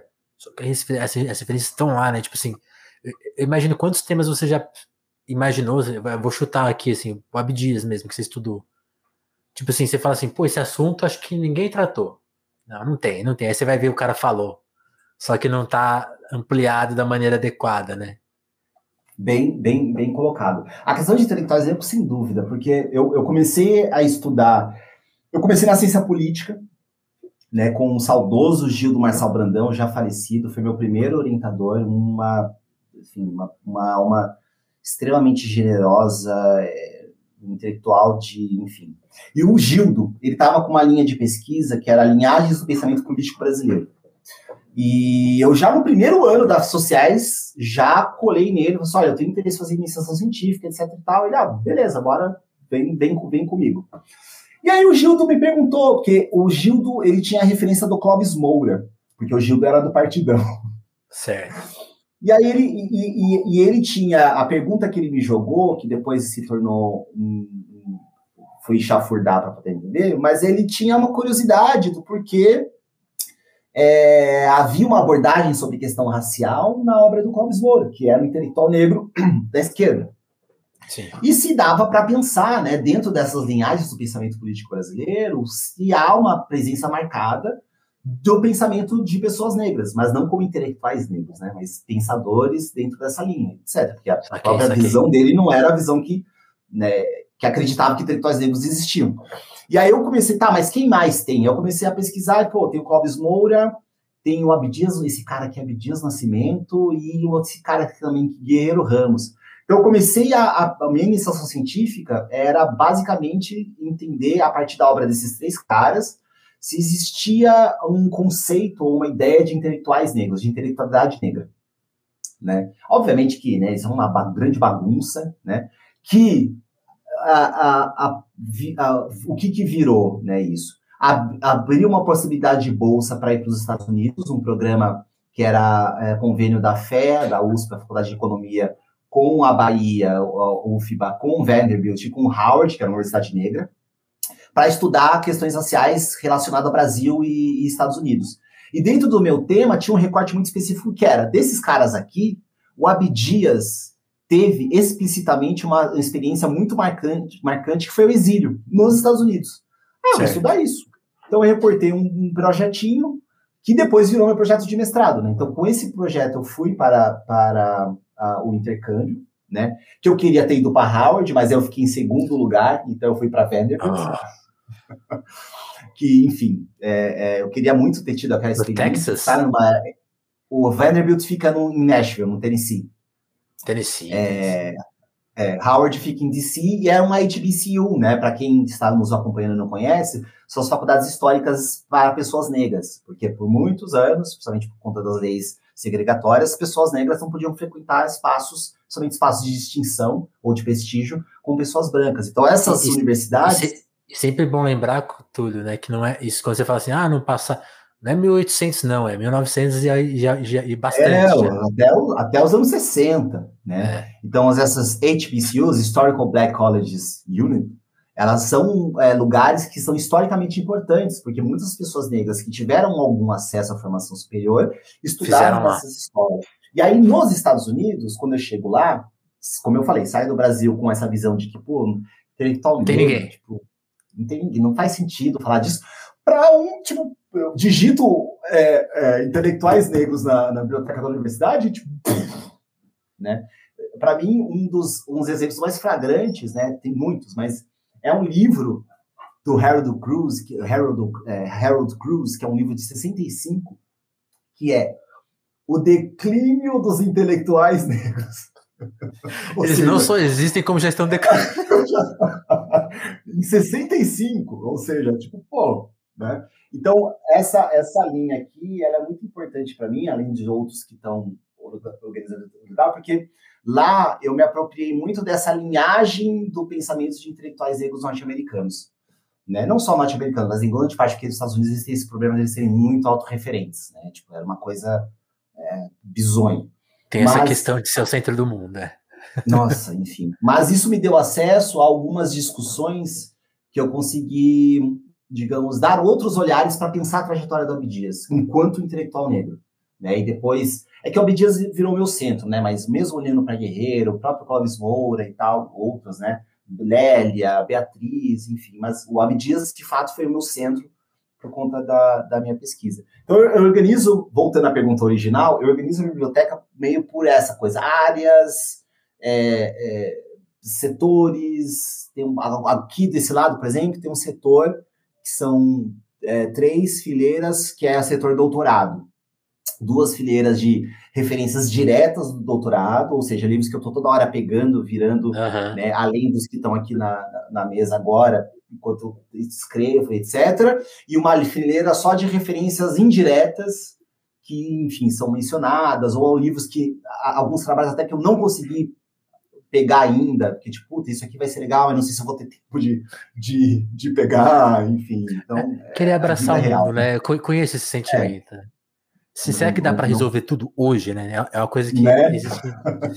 e mais um pouco, ainda dá. Mas é um pouco, é um pouco como, como, como eu, eu, organizo. E eu acho que essa história aqui começa com essa história do trem lá de. Que demais. De, desse trânsito, né? Mogi, São Miguel, Butantã. Ô, Túlio, eu acho que assim, para cada intelectual que você conheceu e que, que mudou a sua vida, né? Porque acho que aí dá para falar de, um, de mudança de perspectiva e de, pô, do que eu vou fazer na vida, né? E, e, aí, e aí, uma coisa assim, por exemplo, o meu conhecimento teórico é muito, muito aquém disso, assim, mas do pouco que eu li, né? Sei lá, você falou do Marx, você lê um pouquinho lá do 18 Brumário, você fica, mexe com você em algumas coisas, você começa a rever várias ideias que você formou ao longo da vida, né? Então é, é, tem, essa, tem essa energia. Então eu, eu não, a gente teria que fazer podcasts específicos para Abdias. né, né? Tipo, teria que ter tipo assim, duas horas para cada um para você falar um pouquinho de cada um. Mas então tentando.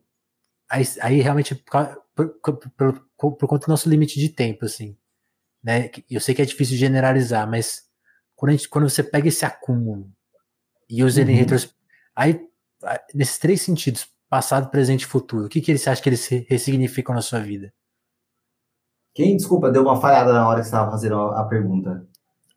No, pensando todo, todo, todo esse acúmulo teórico que você pegou, né, que você descobriu, do dia que você digita lá, pô, intelectuais negros, não vou achar ninguém, você uhum. cai, cai aquele monte de nomes.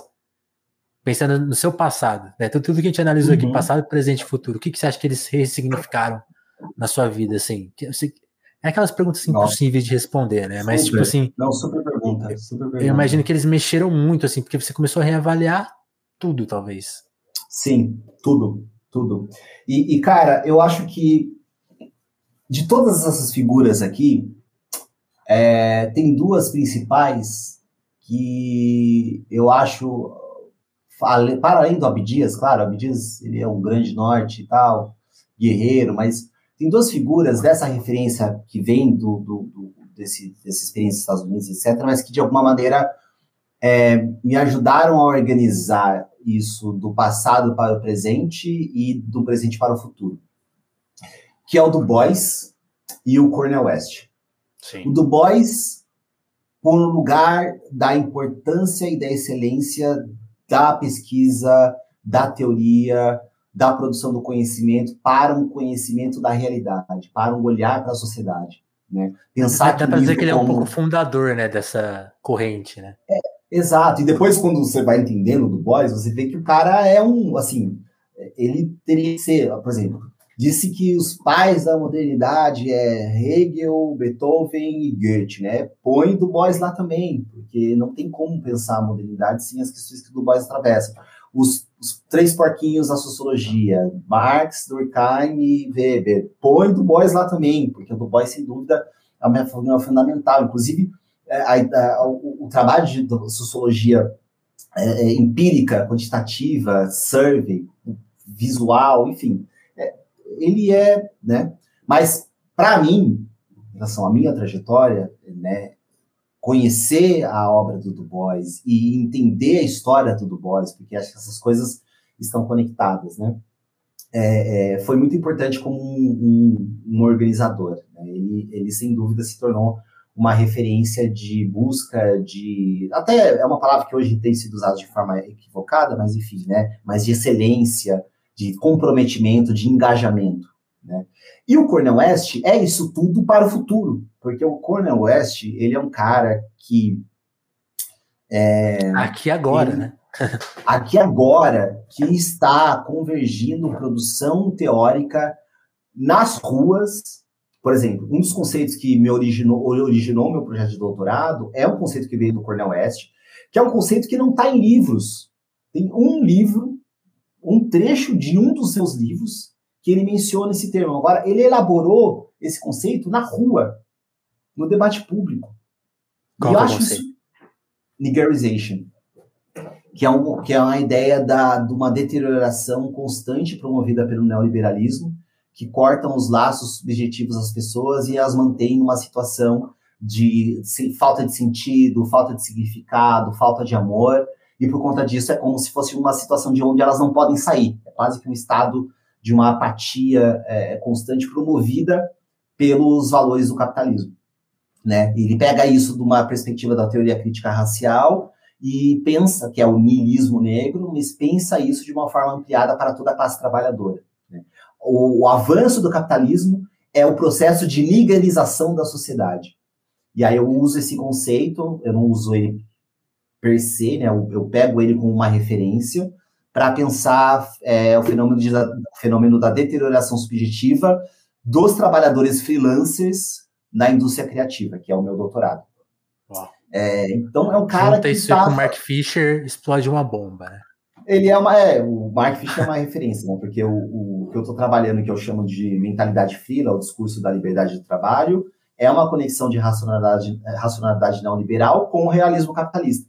Então, estou lidando com essas duas dimensões que dão a base desse discurso que justifica e, de alguma forma, com aspas, né, consente as formas de exploração e alienação do capitalismo contemporâneo, mas olhando para o trabalho de conhecimento. Né, contar...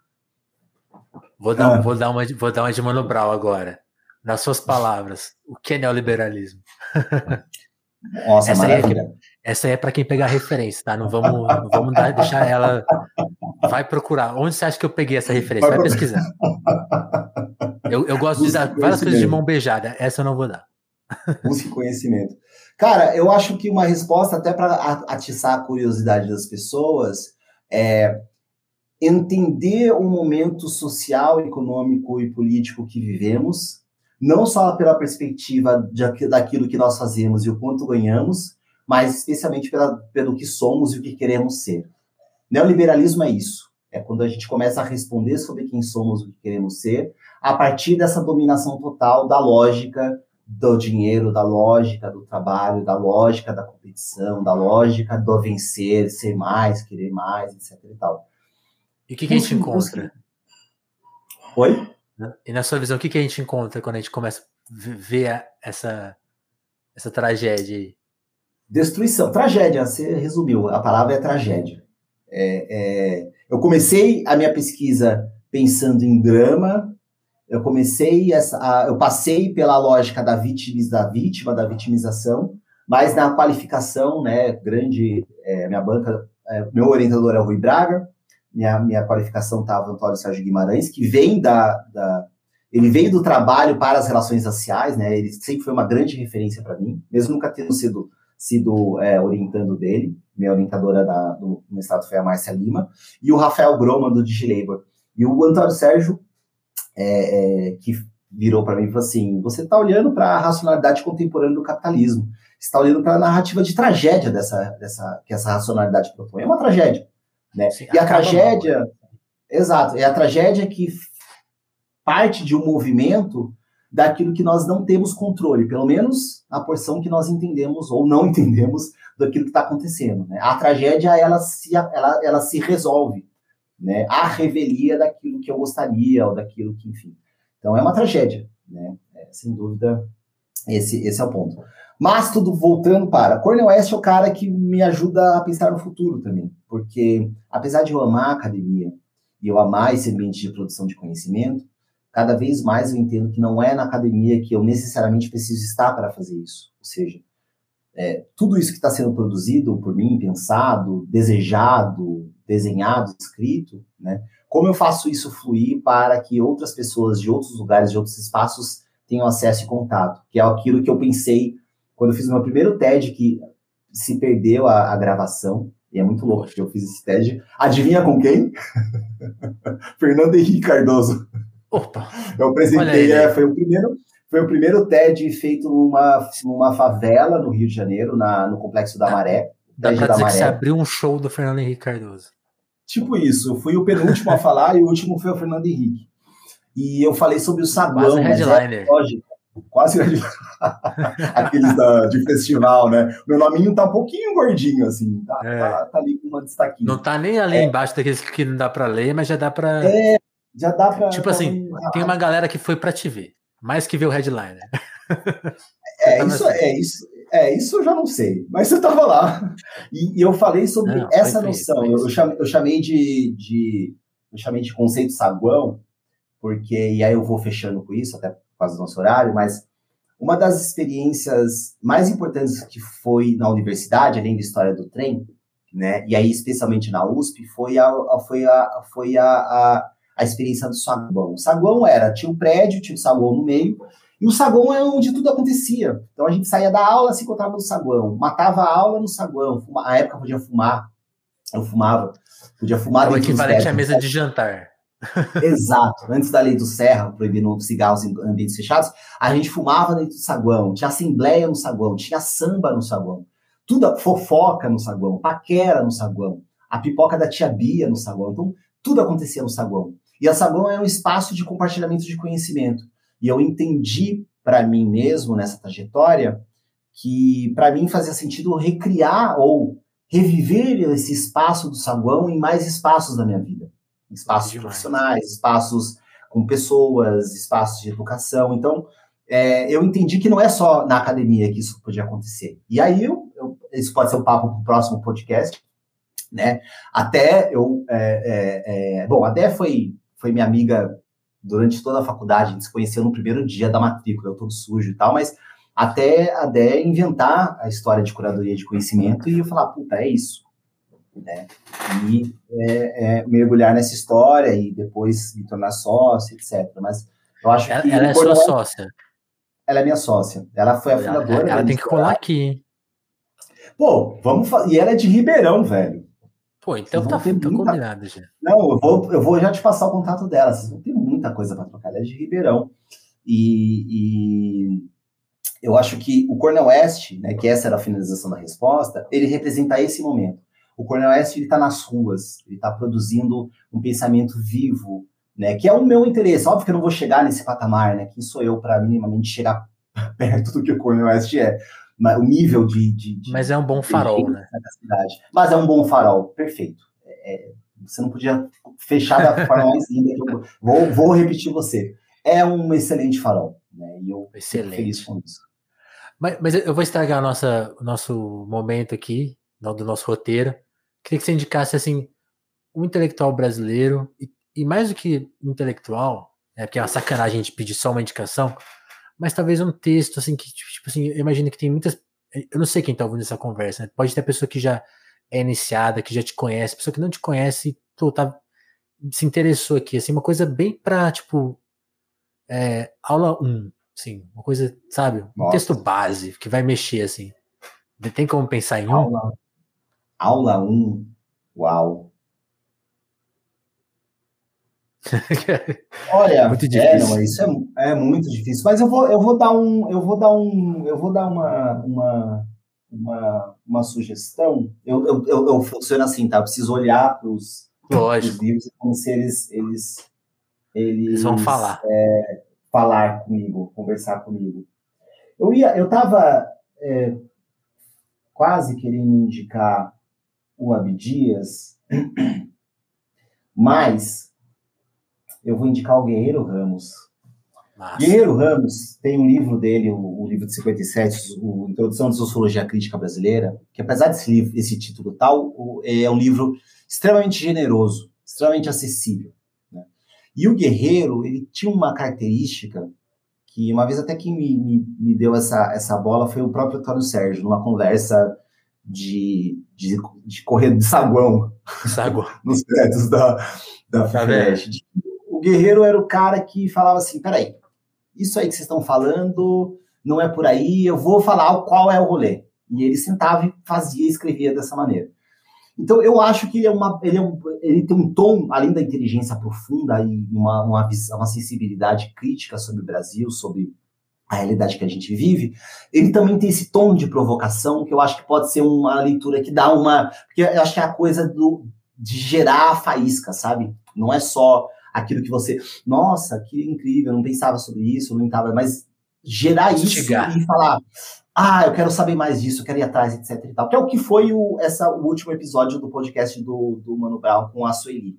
Né? Sim. A entrevista da Sueli, é, se não fosse um livro, seria essa entrevista, que é um excelente exemplo daquilo que ensina, transgride, para usar a Bell Hooks de referência, mas te dá a faísca para você, não, eu quero sacar, quero aprender, quero sacar. Então, o Introdução à Sociologia Crítica Brasileira, mais especificamente o capítulo chamado A Patologia Social do Branco Brasileiro, eu acho que é, uma excelente, é um excelente texto para você dar uma lida, dar uma sacada. Aí depois dele, obviamente, você vai mergulhar por muitos outros e tal, o próprio Dias, Beatriz, mas eu vou, eu vou, eu vou ficar com isso aí. Excelente, Túlio.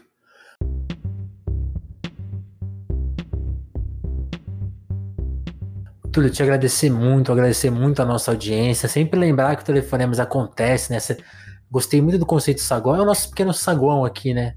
Que tá, tá só nós dois aqui no saguão, mas vocês vão chegando, vão trocando ideia, trazendo coisas, tentando criar esse ambiente, como eu falei lá no começo do nosso papo, mais aberto, mais arejado e mais 3D, mais, né? Tanto que ele funciona dessa maneira, feito de uma maneira quase amadora, com os equipamentos que a gente tem à mão, né? Então, até se você não entendeu muito a qualidade de áudio desse episódio, é porque é isso, a gente tá fazendo, né? Antes de aprender a fazer, começar fazendo. E Perfeito. vamos falar assim, pô, esse, esse áudio tá bem melhor que se você ouvir as primeiras edições, pô, eu aprendi um bocado de edição, hein? Ou, manda um, depois manda um parabéns, dá cinco estrelas lá no Spotify. E pra gente continuar nessa missão aqui, né, nesse, tem a complicação né, do neoliberalismo, talvez, que é a questão muito difícil juntar dinheiro na internet para você trabalhar. Então, se você puder colaborar no nosso Apoia-se, colaborar com o nosso Pix. Se, você está vendo a gente pelo YouTube, tem formas aí, você pode doar uma grana para esse vídeo especificamente, pode ser membro do nosso canal. Tem várias formas de se comunicar com a gente, lembrando sempre que a maior moeda de troca é o seu compartilhamento, mandar essa ideia para mais um amigo, para mais uma amiga, amiga, manda para alguém. É, eu até indico assim, não, não posta na rede social, porque ali, ali você tá mandando para ninguém, manda para pessoa, fala, pô, oh, olha a ideia do Túlio, que bagulho da hora. E aí você fez a diferença. Né? E se você quiser ir além, aí você chega com um dinheirinho aí que, pô, ajuda a gente, né? Se o computador pifar, é três meses sem trabalhar. Então vocês me ajudem a poder comprar um no outro dia. Então, financie o Telefonemas que a gente vai garantindo aqui as conversas com pessoas incríveis aqui como o Túlio. Túlio, brigadão, cara, pela por sentar aqui, contar a sua história e trazer tanta coisa e tanta ideia. Com certeza instigou a gente aqui a ir atrás de muita coisa. Foi esse tipo de papo. Obrigado, meu querido. Eu que agradeço, foi um prazer. E, surpreendentemente, é, foi um papo que eu falei quase uma hora sobre Mogi, sobre, sei lá, a vida antes de São Paulo. Então, eu achei massa isso também. É, Esse era é meu truque. Total. É, é, nunca eu, tinha ficado eu, tanto tempo falando sobre isso. Exceto na é terapia, claro. eu, tô, eu, tô, eu acho que eu vou virar terapeuta, assim, uma hora. Tô pensando nisso. Mas eu tava ouvindo seus outros papos e eu falei, pô, o Túlio já falou de muita coisa. Então, e, e até fica a minha sugestão. Se, se você ouvir esse papo e falou, pô, mas a pesquisa do Túlio ficou meio de canto. Porque é agora a hora que você vai dar Google neste nome e ler texto por texto na Jacob, no, no Medium dele, nas outras publicações. E depois, se você vai ler o mestrado dele, vai ficar cobrando ele, pô, e o doutorado não vai sair, você tá tá no Twitter fazendo o quê? Vai escrever o doutorado e tal. Aí você, você aperfeiçoa nessa. Turma, brigadão. Fiquem, acompanhem a programação das lives do Telefonemas. A qualquer momento surge mais uma aí que a gente vai fazer. Lá nas plataformas de áudio a gente está toda segunda e toda quarta com um episódio novo. Se você usa o Spotify, vá lá dar cinco estrelas, porque tem pessoas, não sei quem, que estão dando quatro, quatro e meio. Tá, a nossa média tá caindo lá deem cinco estrelas, fortaleçam a gente. E é isso, turma. Túlio, brigadão e até o próximo episódio do Telefonemas. Valeu, turma. Abraço.